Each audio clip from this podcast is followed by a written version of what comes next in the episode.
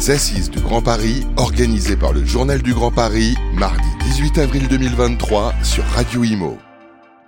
Les assises du Grand Paris, c'est euh, toute la journée au sein de la euh, FNAIM euh, qui nous héberge dans ce magnifique hôtel particulier. on est en compagnie de Pierre Bibet. Bonjour Pierre. Bonjour. Vous êtes délégué général de la FPI Île-de-France. la FPI qui n'en finit plus de pousser des cris d'alarme. C'était depuis juillet votre congrès à Strasbourg. Et depuis, on ne peut pas dire que les choses se sont réellement améliorées sur le front du logement. Non, c'est vrai. Et d'ailleurs, le congrès, c'était l'année dernière, mais ça fait un peu plus de trois ans et demi qu'on pousse un peu un petit cri d'alerte. Euh, d'abord euh, sur la production, car depuis 2019, euh, notre production de logements collectifs s'effondre assez drastiquement. Donc on connaît exactement ce qui bloque, hein, mais, mais c'est vrai qu'en 2018, en Ile-de-France, on produisait 34 000 logements. En 2019, euh, on en a produit 28 000, et puis 2021 euh, et 2022, on en a produit euh, chaque année 23 500. Donc on voit bien qu'on on, chute drastiquement, c'est 10 000 logements en moins par rapport à 2018, donc c'est assez énorme. Et c'est vrai que aujourd'hui, depuis notre congrès, ce qui a changé, c'est que la, la chute, on constate une chute vertigineuse de la demande depuis un an. Oui, on explique parce que la demande, c'est quoi? C'est les gens qui ont quand même envie d'acheter, mais des conditions de crédit qui sont tellement resserrées qu'aujourd'hui, c'est pas mission impossible, mais presque, pour beaucoup de gens. Oui, pour être plus précis, ce qu'on constate, c'est l'augmentation un peu pharaonique euh, de l'incapacité des ménages, c'est-à-dire de nous tous, de vous, de moi, euh, de, tous ceux qui nous écoutent, euh, à obtenir un prêt bancaire pour acheter un logement. Aujourd'hui, c'est extrêmement difficile, on ne gagne plus assez cher pour pouvoir répondre aux euh, comment dire, aux obligations finalement de, des banques. Et, ça, c'est vraiment problématique parce que euh, on fige euh, la capacité des, ménages à investir, mais surtout on, les, on les, gèle dans, leur logement actuel, on les, on les rend incapables d'aller ailleurs et, mm-hmm. donc du coup d'adapter leur, leur lieu de vie à leur mode de vie. On change toujours aujourd'hui au XXIe siècle, on change tous les jours de, de, mode de vie. Euh, je dis tous les jours, mais c'est. Enfin, plus rapidement, c'est vrai que. Change plus rapidement. Euh, avant, surtout avec l'éruption du télétravail qui a aussi bouleversé un petit peu la dôme. En tout cas, euh, il y a eu une bataille assez homérique sur le taux d'usure l'an dernier. Ça y est, ça a été mensualisé, assoupli. Tout n'est pas réglé parce que les taux continuent à monter. Finalement, les banques avec ce taux d'usure, il faudrait qu'elles soient peut-être pratiquement hebdomadaires pour pouvoir suivre la cadence. Deux nouvelles propositions sont sur la table. Conjointement, l'AFPI et la FFB ont mm. demandé notamment au HCSF peut-être d'assouplir un petit peu les conditions. Où on en est? Alors, pour l'instant, on n'a pas forcément de, retour de cela. Euh, c'est vrai que nous, on demande notamment que, cet assouplissement soit, euh, soit jusqu'à la fin de l'année 2023. Euh, mais c'est vrai qu'au-delà de ça, on a tout un tas de mesures assez faciles et urgentes que l'on demande. Par exemple, il faut très rapidement trouver les mécanismes pour flécher une partie de la TVA immobilière au budget communaux, au budget des villes. pourquoi? Parce qu'aujourd'hui, on sait aussi que ceux qui freinent les délivrances de permis de construire, euh, ce sont euh, les incapacités ou les, le manque de visibilité des maires quant à, leur, à leurs ressources financières oui. après euh, l'accueil de nouveaux habitants et donc de nouveaux projets.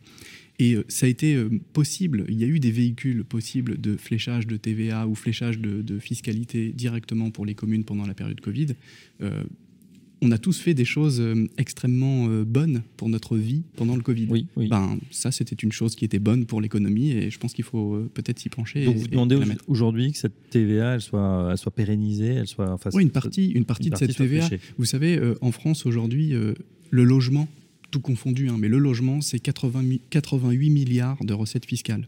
Alors certes, on réinjecte 38 milliards d'euros parce que on veut réanimer un peu le malade, donc on réinjecte 38 milliards d'euros.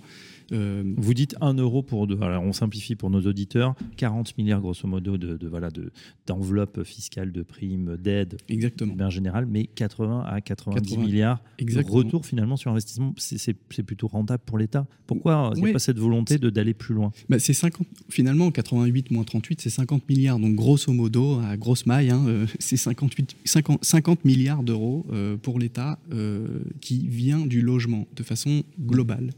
Euh, je l'ai dit tout à l'heure, mais euh, si je veux être un peu rural, le logement, c'est une vache à lait fiscale pour l'État. Et pour être un petit peu plus urbain et peut-être un petit peu plus correct, euh, pas forcément plus correct, mais le logement, c'est vraiment la capacité pour l'État d'avoir un pognon de dingue. Parce que 50 milliards d'euros, c'est énorme. Et donc, il faut s'en occuper. On n'a pas le droit de laisser un peu ça euh, sous le tapis. Et le logement, c'est pas uniquement une rente, c'est pas uniquement une dépense. En fait, derrière, pour un peu humaniser mes propos, parce que c'est vrai que les milliards d'euros, euh, euh, les recettes fiscales, etc., bon, ça, nous dépasse aussi un petit peu.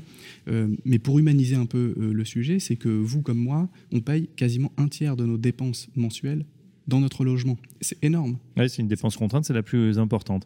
Euh, sauf qu'on s'oppose euh, à peut-être une idéologie en ce moment qui est de ZAN, et pourquoi pas, hein, la planète, euh, il faut s'en occuper aussi et y contribuer, et c'est-à-dire essayer de moins construire ou mieux ou plus durable ou plus bas carbone.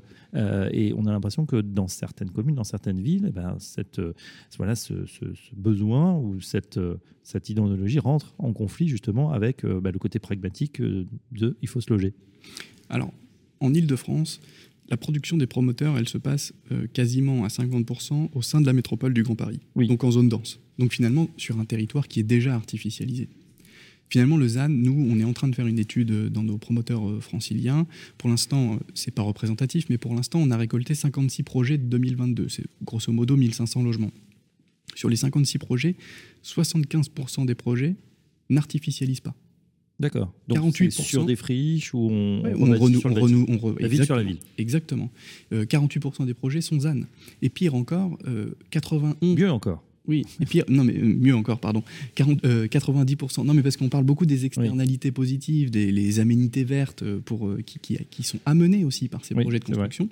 Ça, on remet, on remet du végétal Exactement. effectivement dans des, dans des projets où il y avait des friches avant un parking, par exemple, qui est reboisé. Exemple, en moyenne, 420 mètres carrés euh, par opération sont dédiés aux toitures végétalisées ou aux terrasses végétalisées. D'accord. Dans, dans, ces 56 projets, alors j'insiste parce que c'est pas représentatif, 91% des projets on plante des arbres, une trentaine en moyenne par opération. Donc en fait, nous, le sujet du ZAN, de l'artificialisation, etc. Euh, je vais pas dire que c'est un non-sujet parce que ça serait un peu, un peu, un peu fort, mais euh, il n'empêche qu'on est déjà on est déjà dans cette trajectoire mmh. de manière naturelle en zone dense. Euh, je vais aller euh, aussi un petit peu dans le détail de, ces premiers résultats. Euh, si on retire les AC de ces 56 projets, les zones d'aménagement concerté, donc portées par le public, on a artificialisé 1000 m2 sur ces 56 projets. D'accord. Dès qu'on intègre les AC, on arrive à à peu près de mémoire 15 000 m2. Donc déjà, c'est très peu, même en ayant les ZAC. Mais ce que je veux dire, c'est que dès qu'on a un projet en ZAC, donc porté par un aménageur souvent, souvent public, pardon, donc sur du foncier maîtrisé, sur des cahiers des charges maîtrisés, c'est là qu'on artificialise le plus. Mais c'est normal, puisqu'on est un peu plus en zone, euh, on est un peu plus déconnecté des zones denses, et donc effectivement les ZAC artificialisent.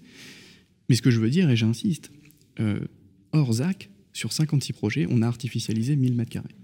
Donc c'est possible effectivement euh, du faire euh, du ZAN, respecter en tout cas ce, ZAN et quand même bâtir, continuer à euh, pouvoir loger les C'est compliqué, mais c'est possible. C'est compliqué, mais c'est possible. Euh, dernière question, Pierre Bibé. Donc vous êtes ici aujourd'hui aux, Assises du Grand Paris avec le journal du Grand Paris qui va donc organiser hein, ces différentes sessions jusqu'à la restitution le, 14 novembre. Vous allez participer, vous allez vous-même contribuer et, mettre en forme ces propositions que vous, dont vous venez de nous faire part? Oui, bien sûr. On va travailler avec, avec l'ensemble des personnes qui sont intervenues autour de de la table ronde qui forme finalement un groupe de travail.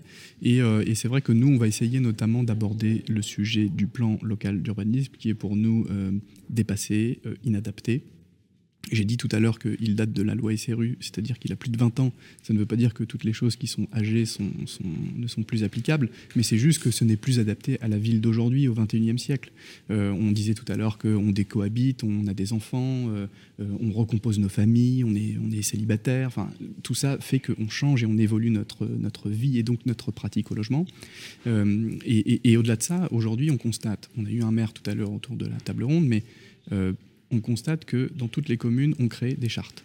Chartes promoteurs, certes, mais charte de l'arbre, charte du bruit, charte de la démocratie locale, etc. etc. On accumule des chartes qui ne sont euh, finalement pas opposables, c'est-à-dire qui n'ont aucun point réglementaire, alors même que l'on dispose aujourd'hui d'un PLU qui est dans sa définition un peu simple, euh, la possibilité pour un maire de faire un projet d'aménagement global de sa ville. Donc finalement de traiter tous ces sujets-là, même de la démocratie locale, même de la participation et de l'acceptation de son projet justement d'aménagement, son, sa vision d'avenir pour 10 ans de, la ville. Ce que vous dites, c'est qu'il faut arrêter justement euh, ces chartes à droite à gauche, mais plutôt respecter finalement ce qui existe et le mécanisme qui existe déjà. En fait, ce que je dis, c'est qu'il faut euh, trouver le meilleur document de planification L'urbanisme, c'est toujours géré par la planification. Mm. Euh, on a créé la DATAR euh, après, après la Seconde Guerre mondiale, notamment dans cet euh, élan de reconstruction du pays. C'était pour planifier cette reconstruction. Et aujourd'hui, on manque d'un document de planification du 21e siècle. On ne parle pas d'espace public, on ne parle pas justement de des arbres, des, des, espaces publics, des espaces de respiration. on ne parle que combien de mètres carrés pour un salon et combien de mètres carrés pour des toilettes. Et ça, à mon sens, on se plante euh, si on traite euh, le sujet du logement uniquement dans son prisme intérieur. Quand on habite dans un logement, on y sort assez souvent. C'est vrai, tout à fait. Bien dit. Eh bien, écoutez, on sera ravis de suivre, en tout cas, à vos propositions, euh, la FPI, FPI Île-de-France notamment. Pierre Bibé, merci. Je rappelle que vous, vous, en êtes le délégué et on attend vos différentes propositions sur l'antenne de Radio Imo. À très bientôt. À bientôt. Les Assises du Grand Paris, organisées par le Journal du Grand Paris, mardi 18 avril 2023 sur Radio Imo.